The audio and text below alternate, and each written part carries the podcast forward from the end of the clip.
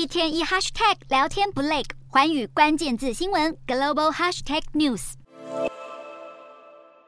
斯外交部长拉夫罗夫二十三号亲自访问金砖五国轮值主席国南非来取暖，不忘再把乌俄战争歹戏托棚甩锅到西方国家身上。路透报道，尽管南非过去曾呼吁俄罗斯从乌克兰撤兵，但如今态度却是法夹弯。不过，在南非展现与俄罗斯友好的同时，场外同时也有抗议民众示威反战。继南非日前宣布，二月十七号起将与俄罗斯与中国进行为期十天的联合海上军演，而这也将是三国的第二次类似军演。二十三号，俄国官媒塔斯社更报道，载锆石极音速飞弹的俄罗斯驱逐舰高西科夫海军上将号也将参与军演，是俄国军方首次正式提及。另一方面，由于多个北约盟国不断施压德国提供豹二坦克给乌克兰，二十三号，俄罗斯以爱沙尼亚反俄为由降级双方的外交关系，并且驱逐对方的使节之后，爱沙尼亚也同样回敬，其后邻国拉脱维亚也跟进要求俄罗斯大使离境。战事焦头烂额之际，俄罗斯不忘持续打外交战，就连国会下议院议长沃洛金二十三号也前往德黑兰确认伊朗的眼神。沃罗金更表示，西方向基辅运送攻击性武器，威胁俄罗斯领土，将使得反对动用大规模杀伤性武器的立场站不住脚，更呛瞎将导致全球灾难。